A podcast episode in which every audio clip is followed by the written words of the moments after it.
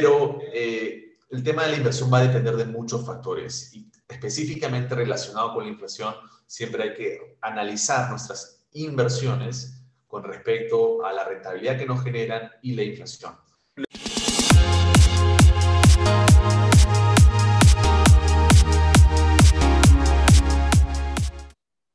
Hola, ¿cómo están? Bienvenidos a una nueva edición de Rebaja tus cuentas podcast, el podcast donde hablamos sobre cómo administrar tus finanzas personales, préstamos y economía diaria. Soy Douglas Santisteban y en esta oportunidad me acompaña Nicolás Mendoza de Solar, fundador y CEO de rebajatucuentas.com. ¿Cómo estás, Nicolás? Buenos días. Hola, Douglas. Muy feliz de estar aquí contigo. Muy bien. Hoy vamos a hablar acerca de un tema importante en estos días que tiene preocupado a muchas personas, que es acerca de la inflación y devaluación de la moneda y cómo estos eh, eh, conceptos influyen en créditos financieros y en general en economía diaria. Es un tema tan importante y a la vez preocupante porque parece que se ha juntado todo en un solo momento. Elecciones, incertidumbre, crisis sanitaria, inestabilidad económica, descontento social. Y todo ello hace que muchos especialistas hablen de estos conceptos. Pero aparte de hablarlo, también vemos los efectos en economía de muchas personas. Pero primero vamos a establecer eh, a nivel macro para entender bien este, eh, estas definiciones. ¿Cómo podemos definir a la inflación y a la devaluación? Ok, algo muy importante es que hay que entender que la devaluación y la inflación son temas, son conceptos diferentes, ¿ok? Si bien influyen uno versus el otro, son conceptos que son distintos, ¿ok? Ese es el primer punto que hay que entender. La devaluación, ¿ok? Desde que se dejó el patrón oro después de la Primera Guerra Mundial, la devaluación tiene que ver en cómo valoramos una moneda con respecto a otro indicador. ¿okay? Nosotros como peruanos, por ejemplo, utilizamos el dólar. Pero si estuviéramos en Estados Unidos y nuestra moneda principal fuera el dólar, lo más probable que utilizaríamos, por ejemplo, se utiliza un indicador que es una canasta de las cinco divisas más importantes del Perú y se compara el dólar con respecto a estas cinco divisas. ¿okay? Pero es muy importante que cuando hablemos de devaluación, hablemos de nuestra moneda comparado, en nuestro caso en Perú, con respecto al dólar. ¿okay? Y ese es el tema de la devaluación. Puede apreciarse o puede depreciarse. depreciarse. Con respecto a la inflación, la inflación tiene que ver con la variación de los precios de generales de la economía. ¿Ok? Y quiere decir más o menos cómo se afecta el poder adquisitivo de, en este caso, los peruanos, ¿no? El poder adquisitivo, para evaluar la inflación, lo que se hace es se toma una canasta básica de lo que consumimos regularmente los peruanos. Por ejemplo, el pollo es algo como peruanos que nos encanta consumir y se evalúa si ese precio se incrementa o se disminuye. La sumatoria de todos estos variaciones en esta canasta básica determina si es que hay una inflación o no. ¿Ok? Siempre el, Perú y el mercado, las economías tienen una inflación. ¿Ok? Lo importante es que la inflación esté controlada dentro de un objetivo que se define anualmente. ¿Ok? Ok. Ok. Y ahora, dentro de la inflación, podemos mencionar algunos conceptos que también influyen en su definición y sus efectos. Por ejemplo, como son la palabra demanda, costes, base monetaria y demanda monetaria. ¿Cómo poder definirlo de manera sencilla para que se pueda entender este, estos conceptos? Mm, mira, el tema de la inflación, ¿ok? Tiene que ver principalmente con la canasta básica, ¿ok? Otro aspecto tiene que ver con el tema de la oferta y la demanda monetaria, ¿ok? Que eso va a empujar ciertas variables que a la larga van a impactar con la inflación, ¿ok? Por ejemplo, nosotros demandamos dinero, ¿ok?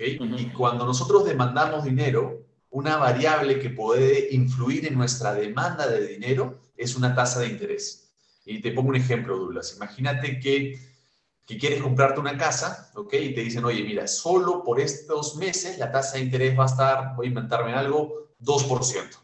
Pues tu interés por demandar dinero para comprar una casa va a incrementarse, ¿ok? Te pongo otro escenario igualito.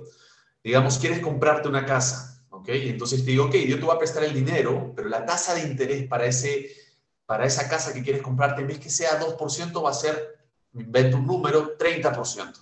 Tu interés de comprarte la casa y tomar esa deuda va a ser menor. La demanda de dinero va a ser menor.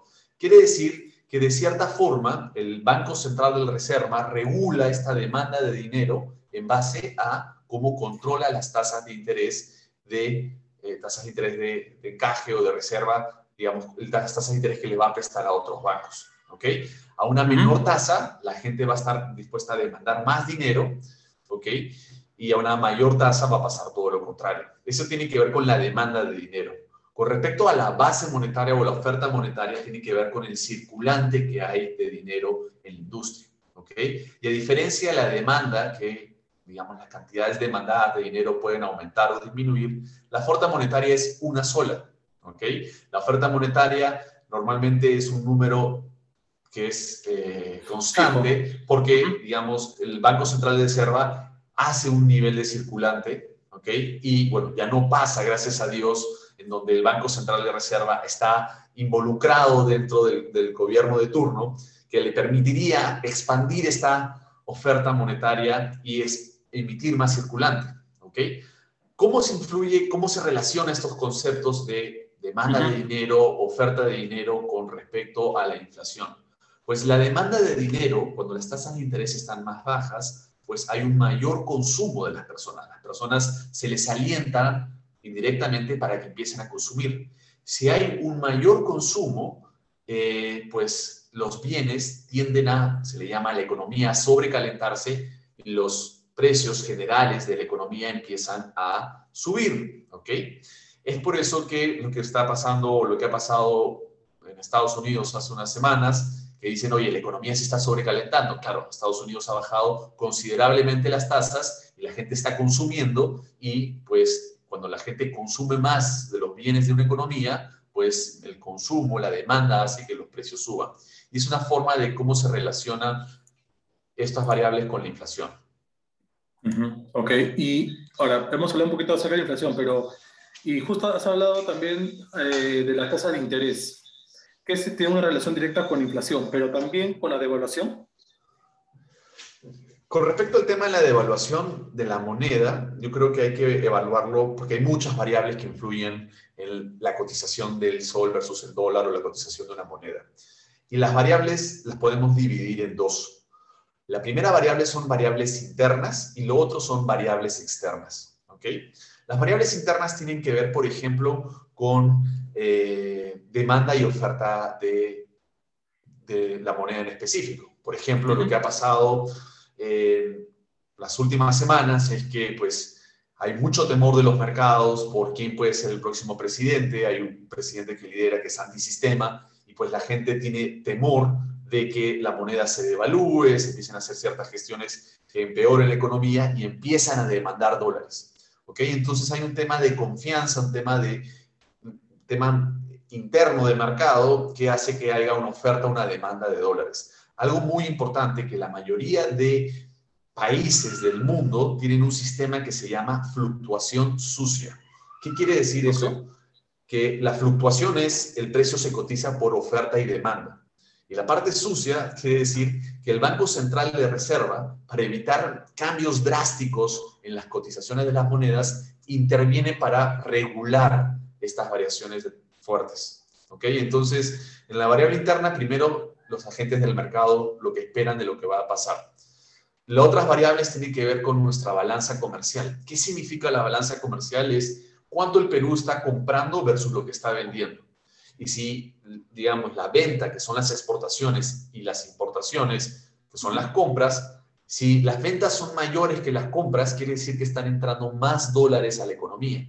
Si entran más dólares a la economía, cuando la oferta se expande, cuando queremos vender y tenemos mucha mercadería de un producto, pues el precio del dólar baja. ¿ok? Entonces, entre las variables internas hay el tema de los agentes, de la confianza de la moneda entre los agentes económicos, el tema de la balanza comercial y también influye a más mediano plazo proyectos de inversión de empresas extranjeras. Si vienen empresas extranjeras a invertir dinero que son en dólares, por ejemplo, van a necesitar soles para poder desarrollar su negocio al demandar más cantidad de soles, eso impacta también en las variables de una apreciación o una depreciación en la moneda.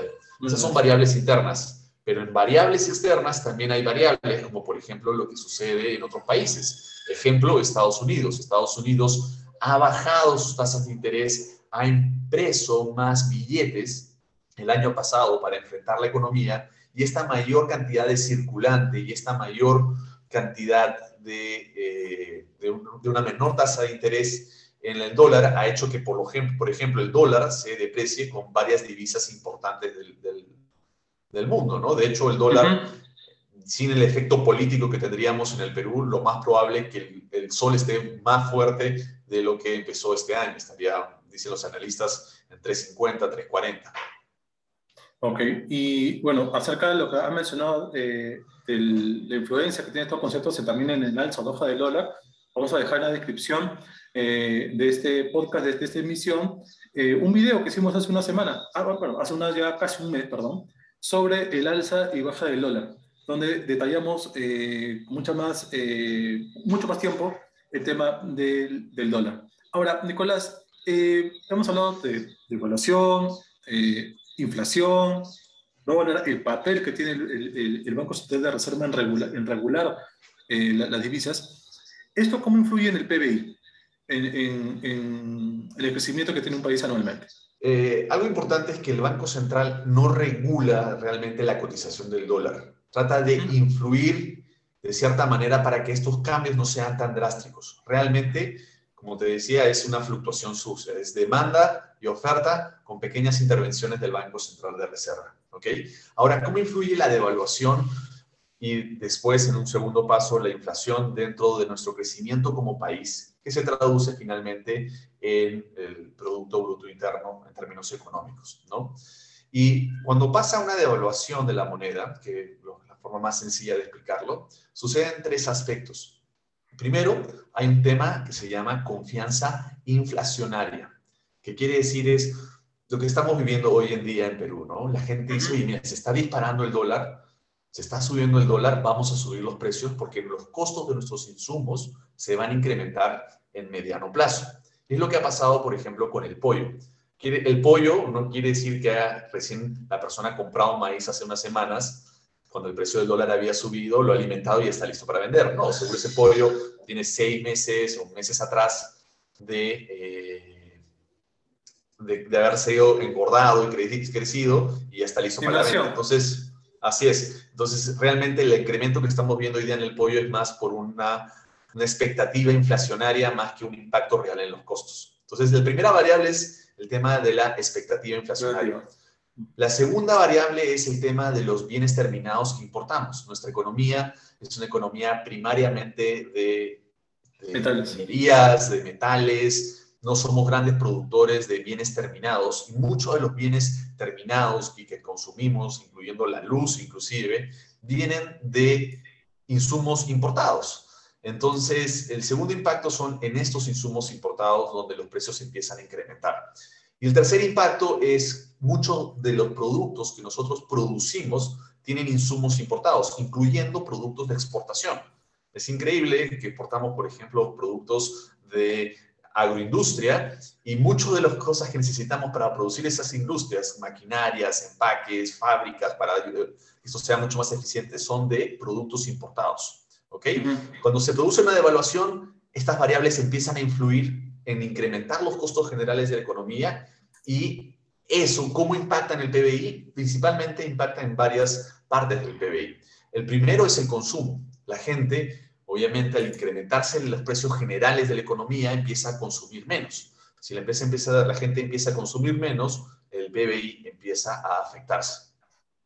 El otro impacto es en el tema de las importaciones. Las importaciones, eh, digamos, cada vez los, los importadores tienen que subir sus precios y las importaciones empiezan a, disminuir, que cierta parte favorece el incremento del, del, PBI, sin embargo, crea escaseces en los productos y por lo general lo que hace es que hay personas, hay agentes económicos en el mercado local que tratan de suplir eso con productos de menor calidad en general. Lo otro importante es que cuando hay una devaluación, por lo general las inversiones se detienen. Porque sienten que hay problemas económicos, pueden haber estabilidad económica, etc. Y cuando la, inversión se detiene, afecta también el PBI, que es otra de las variables que suman para incrementar o disminuir el PBI. Entonces, de esa forma es como se conecta la devaluación con la inflación, inflación luego la inflación con el PBI. Ahora, hay un, hay un, detalle y porcentajes que no hay que, eh, no hay que ignorar, que son las proyecciones que ha hecho el Banco Central de la Reserva para este año. ¿No? Eh, por ejemplo, ha manifestado en su último reporte, que fue eh, en marzo de este año, que las expectativas de inflación se ubican más o menos entre el 2.2 y 2.5%. ¿no? Estos son datos recogidos por el, por el diario de gestión. Y que más o menos están eh, dentro del rango anunciado a inicios de año y recogido por otros medios de comunicación, como Expansión de México y también como la unidad de investigación del BBVA. Entonces, eh, siempre, eh, digamos, son conceptos que vemos comúnmente en las noticias, a veces al, al, no entender específicamente la definición de cada uno y cómo se manifiesta en la realidad, podemos hacernos una idea equivocada pero siempre hay que tener la cabeza fría y sobre todo los números bien claros para saber hasta qué punto va, va a afectar y en qué momento realmente de esas fases nos, nos, ubicamos, ¿no? Como tú has dicho, ahora estamos en una expectativa inflacionaria, ¿no? La, la, inflación, o subida de precios más, más, se está produciendo por una expectativa que por una realidad, eh, valga la redundancia, que se manifiesta eh, día a día.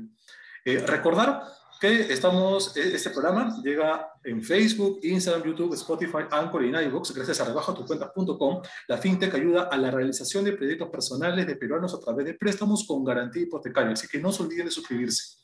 A ver, Nicolás, hemos visto la parte macro, digamos, ¿no? Entre comillas, la parte dura de, de estos conceptos.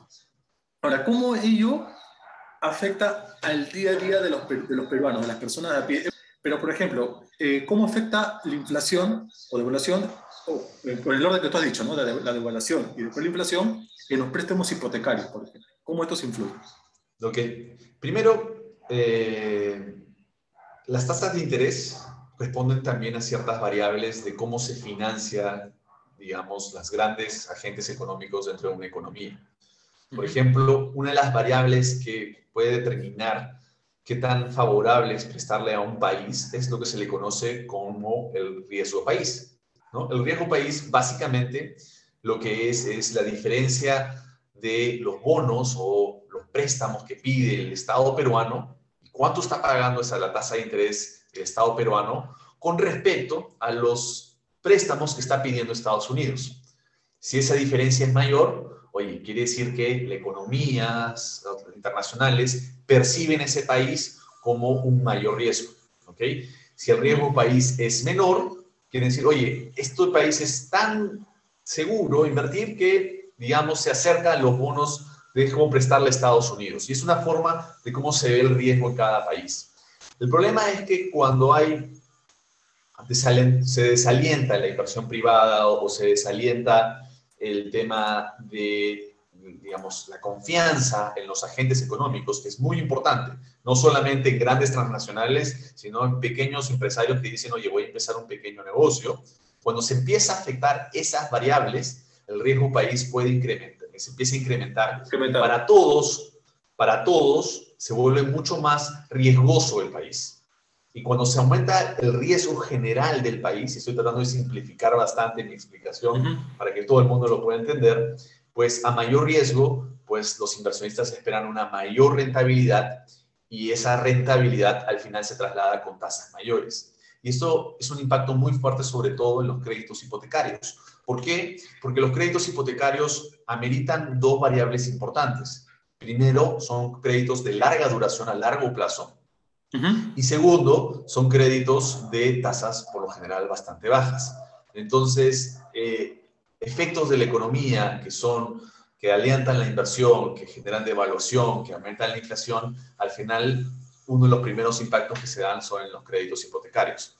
¿Por qué? Porque para conseguir el dinero, las entidades financieras, para poder prestar ese dinero, pues tienen que pagar más por ese dinero y tienen que ir a agentes donde quieran apostar por el país a largo plazo, que también genera incertidumbre estas situaciones. Y eso ocurre en todos los productos del sistema financiero, por ejemplo, no solamente en préstamos, sino desde adquirir una tarjeta de crédito hasta poder acceder a una compra de deuda. El efecto, el efecto realmente puede ser a corto o mediano plazo dependiendo de esos productos. El efecto que influye en, esos, en estos productos es que también aumenta el riesgo crediticio de las personas, porque, por ejemplo, alguien ganaba mil soles 5 mil soles, decimos, oye, esta persona destina alrededor de 500 soles en su canasta básica, puede ser que le quede 500 soles disponible, vamos a prestarle hasta 200 soles, por ejemplo. Sin embargo, cuando empiezan a aumentar los precios generales de la economía, el pan, el pollo, etcétera, la persona ya no va a necesitar 500 soles para cubrir su canasta básica. Tal vez va a necesitar 700 o 800 y eso va a hacer que la persona va a empezar a crear, generar moras y lo que va a ocasionar como segunda paso es el banco. Para cubrir esas moras va a decirle, oye, a esta persona que le daba antes una tasa del 30%, pues ahora necesito darle una tasa del 45% porque es un riesgo mucho más alto. Ok, después de lo que has manifestado, eh, ¿hay garantías de invertir dinero en medio de un contexto de inflación y devaluación constante? Eh, ¿Hay un sector que se pueda salvar? ¿O en verdad ya va a llegar un momento en el que la inflación o devaluación ya, ya es prácticamente incontrolable, que no va a haber un sector que, que, esté libre de ello? Bueno, con respecto al tema de las inversiones, hay, hay se abre otro, otro, otro mundo, ¿no? El tema, por lo general, que siempre le recomiendo a las personas es que comparen sus inversiones con respecto a la inflación, ¿ok? Y eso es algo muy importante, fuera de diferentes estrategias que hay que tener en respecto a la inversión, como un fondo de seguridad, como, como una, un pensamiento hacia el tema del ahorro de pensiones, entre otros. Eh, una de las formas que hay que ver y evaluar siempre es cómo es nuestra inversión con respecto a la inflación. ¿no? Si, por ejemplo, la inflación está esperada, eh, que va a ser 2.5, 3%, espero que, que, se mantenga y se pueda cumplir el Banco Central el objetivo, que dicho sea de paso lo viene cumpliendo en los últimos 15 años, 20 años, realmente el, el rol del Banco Central de Reserva en el Perú ha sido excelente. Pero si se mantiene en 2.5, vamos a decir un número, y tienes una, una, una, inversión que te da una tasa del 1%, el banco te paga 1%, realmente no estás ganando 1%, estás perdiendo 1.5% porque la inflación de la economía ha sido 2.5%. Esa es una forma importante que las personas tienen que evaluar sus inversiones. Si la, inflación empieza a incrementarse, pues las personas van a tener que, van a querer unos mayores rendimientos por su dinero. Entonces, si querían antes 8%, porque la inflación era 2.5, el neto de su rentabilidad era 6.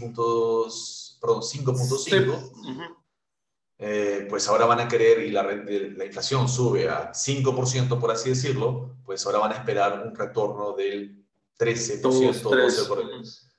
Entonces, eh, con respecto a las inversiones, todavía hay, hay, oportunidades de invertir localmente y, definitivamente lo que hace esta bulla política es frenar todo y ver qué es lo que va a pasar y genera un letargo en la reactivación económica que ahora es tan necesario, ¿no?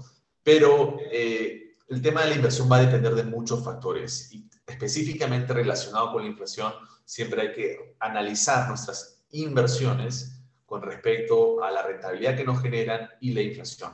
La inflación que cada, así es, cada vez nuestra moneda, eh, naturalmente, todas las monedas del mundo, incluyendo el dólar, es como si tuvieran unas, unas termitas o unas hormigas que se van comiendo una parte del dinero.